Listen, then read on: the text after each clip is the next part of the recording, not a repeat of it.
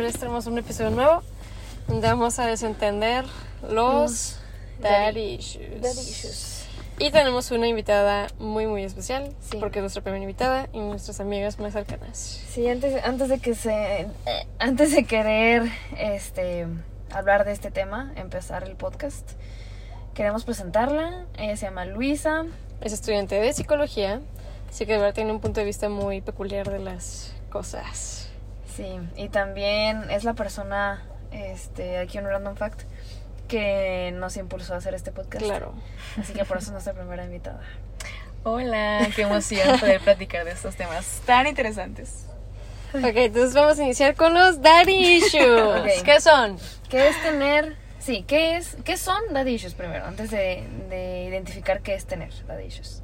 ¿Qué son para ti los daddy issues, Dani? Para mí es, son ciertos patrones con los que he crecido y que me han llevado a tener acciones, pensamientos y hasta incluso una, formar una personalidad este, externa un poquito a mí por lo, con algo con lo que he crecido que no digo que le echo la culpa a mi papá porque en este caso son dad issues, no mommy issues pero que ciertas cosas del pasado me han traumado un poquito al día de hoy. Las áreas de oportunidad que se crean en tu manera de relacionarte con los demás a raíz de que con la crianza o la relación con tu papá no fue la mejor o te dejó algunas carencias o algo así, pero que viene de la relación con tu papá. Y aquí la diferencia de la perspectiva de una psicóloga y una arquitecta. Y dos arquitectos. ¿Y tú? Para mí, ¿qué son los daddy issues? Pues ahora sí que siento yo que tiene mucho que ver con lo que dicen ustedes, o sea, con las acciones que, que se conllevan desde la infancia, en cómo te desarrollas, cómo hablas con tus papás, o sea, con tu papá en este caso. Pero siento yo que también tiene mucha importancia el, los roles que tuvieron, ¿sabes? O sea, en, en el hogar, este, las acciones familiares que tuvieron porque a lo mejor y los roles este familiares que se daban por ejemplo en mi caso fue que pues mi papá es el sustento económico y mi mamá siempre estaba para para cuidar a, a mí y a, a mi hermano. Pero o sea fue un rol en el que ellos establecieron trabajarlo así no y es algo pues que no me incumbe. O sea pues si ellos están de acuerdo pues yo estoy de acuerdo. Si ellos están felices yo estoy feliz no que claramente nosotros podemos estar en desacuerdo y, y nuestras relaciones futuras pues puede ser diferente. No quiere decir que tienes que seguir esos mismos patrones. Pero los daddy issues siento yo que vienen más a fondo de, de cómo te relacionaste tú desde tu infancia con, con tu papá hasta la actualidad, porque puede ser Claro. un- una problemática que lo sigues desarrollando y a lo mejor y hasta que tú te mueras lo vas a seguir teniendo si no lo identificas y lo trabajas. Claro. Y ahora para este, adentrarnos un poquito más, ¿cómo sienten que identifican los daddy issues? O sea, ¿cómo fue la primera vez, si se acuerdan ustedes, que dijeron, ah, pues esto sí es una problemática un poquito más profunda? O sea, yo siento que lo he identificado de manera en la que, en mi forma de pensar a veces de las cosas, e inseguridades propias, por acciones que ha hecho mi papá en algún pasado o algo así, y que me ha hecho a, no sé, por desconfiar, a, a ser impulsiva, a ser perfeccionista en diferentes, pues, lados de mi vida. Yo me di cuenta de que, o sea, me abrí los ojos a esa problemática cuando no estaba completamente satisfecha en mis relaciones con los hombres, o sea, ya fuera de amistad, de relación, lo que sea, no me sentía plena, no me sentía contenta, no me sentía cómoda. Entonces me di cuenta que el problema era yo, o sea, el, el común denominador en todas esas relaciones era yo, ¿sabes? Entonces me di cuenta de que yo no me relacionaba quizá de la manera más sana este, con las figuras masculinas importantes de mi vida. Y en efecto viene de, de eso, de desde la infancia cómo aprendes a relacionarte con los hombres. Ajá, y justamente ahorita que estábamos platicando de, de este tema, o sea, llegamos a la conclusión en que mm, pues es totalmente desde la infancia las acciones, eh, ¿cómo, cómo se dice que no, son- que no son conscientes? Las acciones inconscientes que hacen, las que se te quedan muchísimo más grabadas en la mente, ¿no? O sea, porque son, son cosas que no nos damos cuenta o que no identificamos fácilmente desde que estamos chiquitos, desde que tenemos dos años Claro. que ya a lo mejor cuando crecemos lo vemos un poquito más, más fuerte en nuestra vida, en donde ya tomamos acción hacia esas actitudes, ¿no? Que Ujú. tienen, este, pues en este caso, la, la figura paterna, ¿no? Pero tú, ¿cómo lo ves como estudiante de psicología? en que si sí tiene mucho que ver tu infancia o si es como más propenso a ser más consciente o más fuerte lo que estás viviendo ahorita.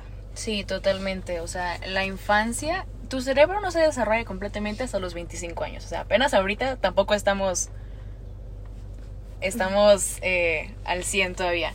Entonces, desde chiquito, apenas estás construyendo, o sea, en tu cerebro se están formando los caminos, ¿sabes? O sea, está como que escribiendo el código de cómo funcionan las cosas. Entonces, tus papás son los que te enseñan o los que te ayudan a escribir esos cimientos para hablar su lenguaje de arquitectas a hacer, a hacer el plano, Eso. esto va a ir así, esto va a ir a- de este lado. Y claro que tú no te das cuenta, como dijiste Helen, es algo completamente inconsciente y hay cantidad, N cantidad de libros y de estudios al respecto de que cómo se relacionaron tus papás contigo es una base enorme, muy importante. No es completamente determinante porque se lo puedes cambiar, pero es una base enorme de cómo te vas a relacionar con los demás, porque son quienes te enseñan a cómo relacionarte con los demás.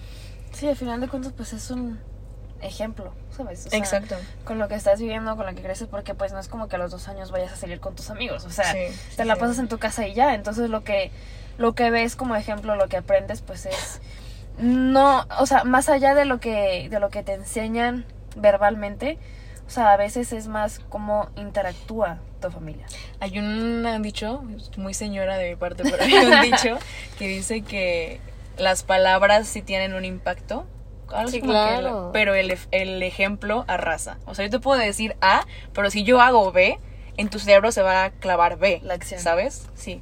Es que me risa ahorita que dijiste, ni modo que a tus dos años subas con tus amigos. Imagina a los bebés, güey. Cotorreando, ¿no? De la vida, De, ¿cómo te tengo va? daddy issues. tengo daddy issues.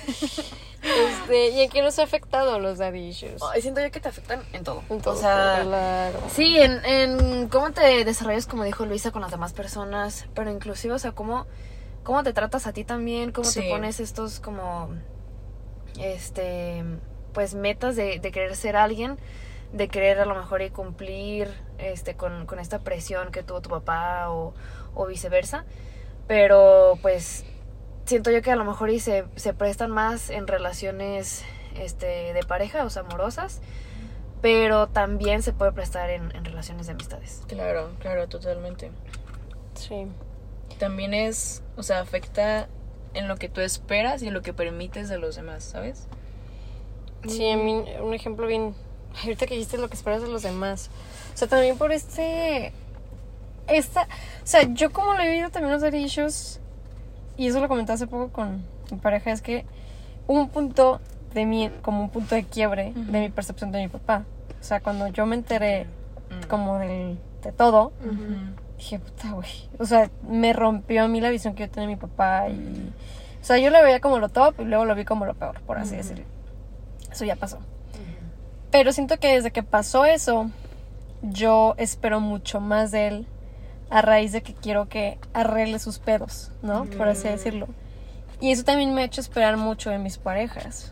Porque como así como espero de mi figura más autoritaria, sí espero que, me, que todo, todos, este, se comporten de la misma manera, como debiéndome algo. Claro, para compensarte. ajá. Para Arreglando compensarlo, eso, pues. arreglando eso. Y es algo que yo también hago. O sea, si yo la cago, busco cualquier cosa para arreglarlo. Y casi siempre lo busco con algo material, porque así fue, fui criada. O sea, la cago, toma, cómprate algo. La cago y ya, se me pasa, te, doy tu juguete, güey. Y no, y eso no lo había pensado hasta ahorita, pero es algo que yo también hago. Y ahí a mí es como me ha afectado, por así decirlo. También las acciones que hago, el replico de mi papá muchas veces, querer tener la figura más de poder también lo replico, o sea, así me ha afectado a mí y supongo que a muchas personas también. Sí, sí, sí, es algo, como decimos, o sea, inconsciente en, en lo que te afecta, ¿no? Porque a veces sí buscamos como esta validez en nosotros mismos de querer arreglar estos problemas conforme en tu infancia te lo arreglaron, ¿sabes? Y es algo que ahorita lo mencionas muy, muy claro. Lo de, ah, sí, este, si te dije algo malo, si te hice sentir mal, te compro tu juguetilla. Ajá, y ya. Ajá, y, y eso, o sea, lo tienes muy marcado que un juguete, ¿sabes? O sea, fue hace de tu infancia, fue hace de este años que, que tú tuviste como que este aprendizaje y que ahorita, obviamente no le vas a regalar un juguete a tu pareja, pues, pero sí es algo Pero material. flores. Ajá, de que las flores, o te invito a comer, o eh, cómprate algo, ¿qué quieres? ¿Sabes?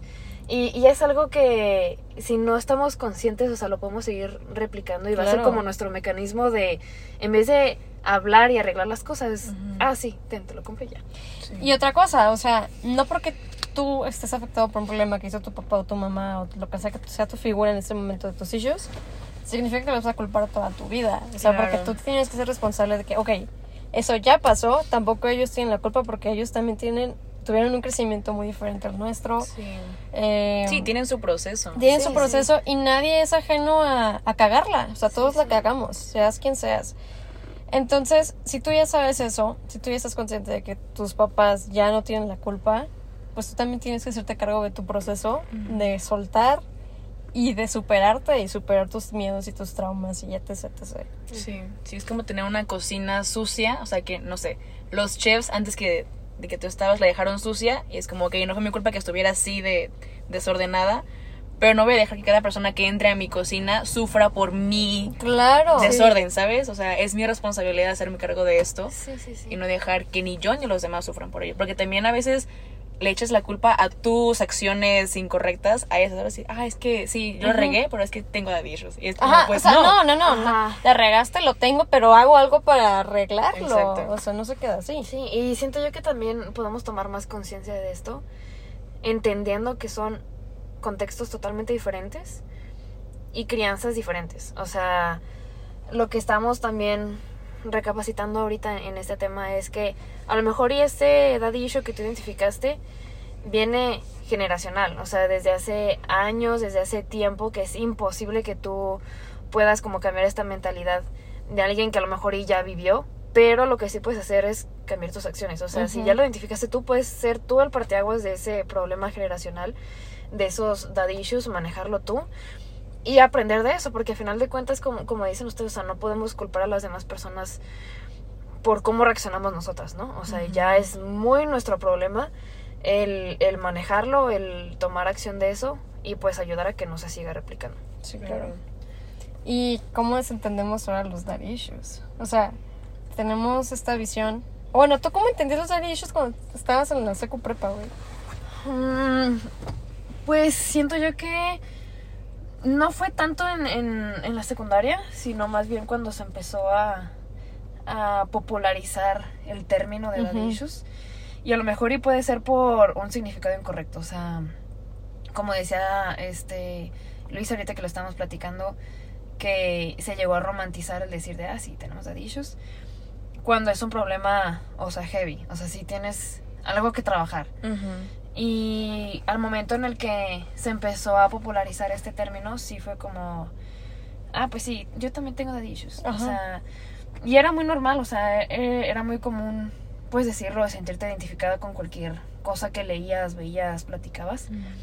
Pero ya cuando empiezas a tomar conciencia, siento yo que es ya cuando te relacionas en un nivel un poco más profundo, o sea, más maduro, ya se hace con, con tu pareja o con amistades, que ahí es cuando empiezas a sacar, pues ahora sí tus issues verdaderos, Sí. o sea, tus problemáticas que vienes arrastrando desde hace Oh. años de la infancia, que apenas están este, demostrando, porque no tenías como esta capacidad o esta oportunidad de poder demostrarlos, demostrarte como son. Sí, o sea, yo me acuerdo mucho en secu prepa de que igual lo que dices, de romantizar término daddy issues. Y yo me incluyo, o sea, yo decía a una amiga, ¿no? Tengo daddy issues y yo de que, ay, güey, yo también. O sea, pero yo decía yo también, nada más porque yo me victimizaba un chingo de que, puta, es que mi papá fue infiel, la chingada. Para mí eso era mi daddy issue en ese momento, hacerme la víctima y culpar a mi papá.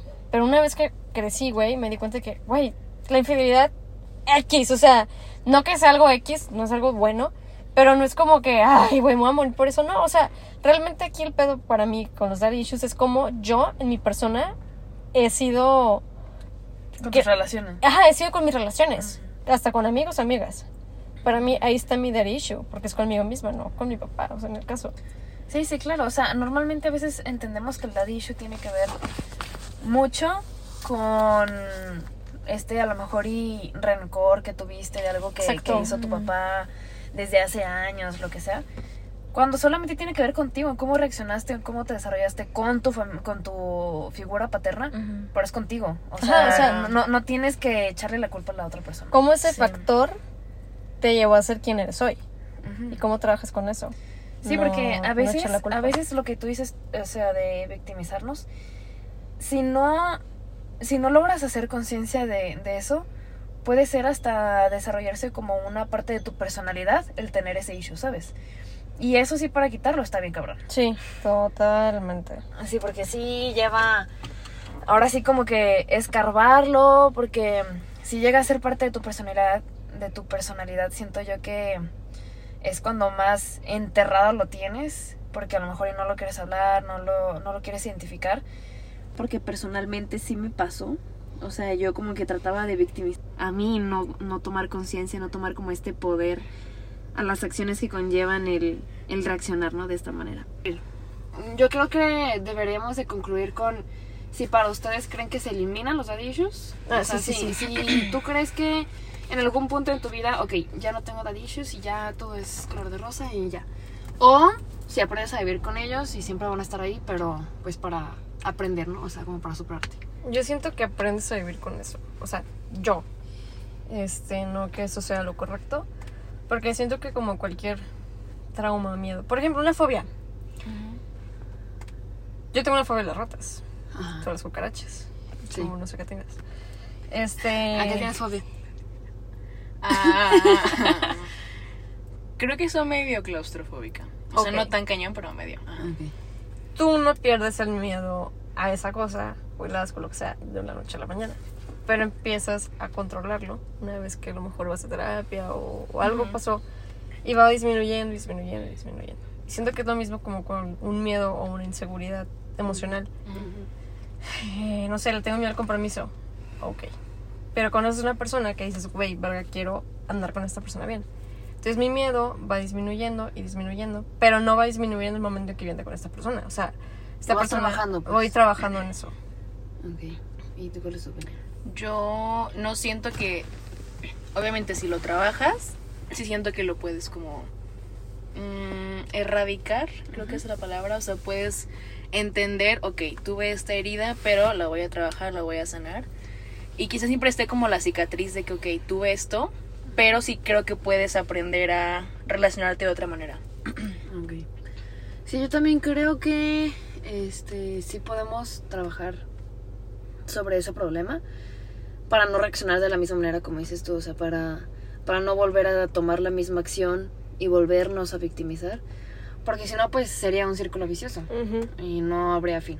Entonces, ya una vez que tú eres consciente, pues de eso, de esos problemas, de esos issues que, que llevaste arrastrando desde, desde la infancia, desde que no tenías memoria, pues es algo que se te quedó grabado en tu subconsciente. Ya como que logras ser algo desbloqueado de tu mente, ¿no? Entonces ya cuando lo desbloqueas te das cuenta, a lo mejor ya abres un poco más los ojos de, de esa problemática, que ya empiezas a tomar este, acciones o actitudes que conlleven a, a relacionarte de una mejor manera. Sí. ¿Y sabes qué? Estaba pensando que también depende mucho a qué enfoque psicológico le preguntes eso. Uy, a ver, Porque, o sea, desde... Hay mil enfoques, ¿no? Pero, por ejemplo, de los más como importantes ahorita, em, el cognitivo conductual te dirá que sí, sin problema lo puedes superar y todo eso, porque para ese enfoque todo es comportamiento, todo es conducta. Entonces, te diría, no, pues te, te relacionas de esta manera, empiezas a a relacionar de esta otra manera. Y así, pero al psicoanálisis te va a decir, no, es algo mucho más profundo, que viene desde la infancia, bla, bla, bla. Y, o sea, todo el mundo tiene un, una, un punto de vista diferente. Entonces yo creo que claro. no hay una respuesta que sea la respuesta correcta. Ok. Qué interesante. Sí, porque este, justamente algo que conlleva mucho a trabajar estos daddy issues es tanto conocer a, o sea, conocerte a ti mismo, ¿no? En, en cómo quieres trabajar esas problemáticas. Porque como dices, si eres alguien más de dime qué hacer, lo hago y para mí se arregla, pues sí es el primer enfoque que dijiste. Claro. Pero si no, si conlleva más, es que quiero entender el desde, desde dónde vino, este, ser más consciente y eso, ya sería un poco más profundo. O sea, el también afrontarte a desbloquear infancia, pues, porque a veces, a veces lo bloqueamos totalmente, que no nos acordamos de eso, porque pues no lo queremos ver. O sea, y, hasta que ya como que queremos hablarlo y tomar acción de eso, pues ya logra ser como algo desbloqueado para tu mente y algo que, que tiene identificado como color rojo, de que tienes que trabajar en eso, ¿no? Sí, pues muy interesante el tema. Este, y con esto concluimos esta sesión. Sí, algo que también habíamos platicado. No, o sea, ya para concluir, pues, pero también para que sepan que es algo que vamos a hablar en, en otro episodio. Vamos a entender podcast. Sí, es también de las energías femeninas y masculinas.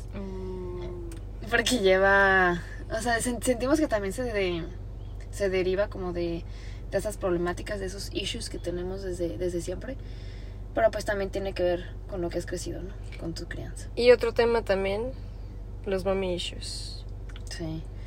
Y, y al entender las diferencias. Ujú. Pero pues ya, son temas más largos de por sí. Los, los issues son, son fuertes. O sea, es, es un tema largo que también nos podemos llevar dos horas hablando de esto. Pues, imagínate, me tomaron 21 años.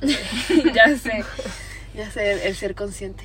Pero pues muchas gracias por acompañarnos a desentender otro tema más. Nos encantaría escuchar qué opinan, la verdad, Sí.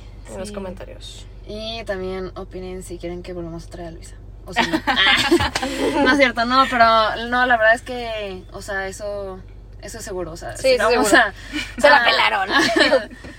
la, vamos a volver a, a invitar a nuestros episodios. Muchas gracias, es un Pero- placer. Gracias a ti, Luis. Nos vemos. Bye. Ah, no, espérate, Ay, no, no, an- antes de que digas. Ah, antes de despedirnos, ya lo último, el café que les queremos decir que fuimos hoy. Se llama Porque- Bura Coffee. Bura, ajá. Bura Coffee. Ve- venimos las tres. Ajá. Muy rico, muy rico y todo. Está por. Providencia. Está Por sobre Pablo Neruda. Está un poquito escondido, la verdad. Encontrar estacionamiento sí está un poquito complejo. Tienes que darte la vuelta a la calle. Pero está muy cómodo, la verdad. Sí, Por lo mismo de que está medio escondido, está Puedes a gusto irte a para trabajar. trabajar. Tienen desayunos. Solamente tienen desayunos, eso sí, no tienen comidas. Bueno, tienen un grilled cheese que está muy bueno. Ajá. Y ya. Y este también está muy aesthetic Sí. para las fotillos, para cuando se quieran dar una vuelta para acá. Yes. Bueno, hasta la Ahora sí. próxima. Adiós. Adiós.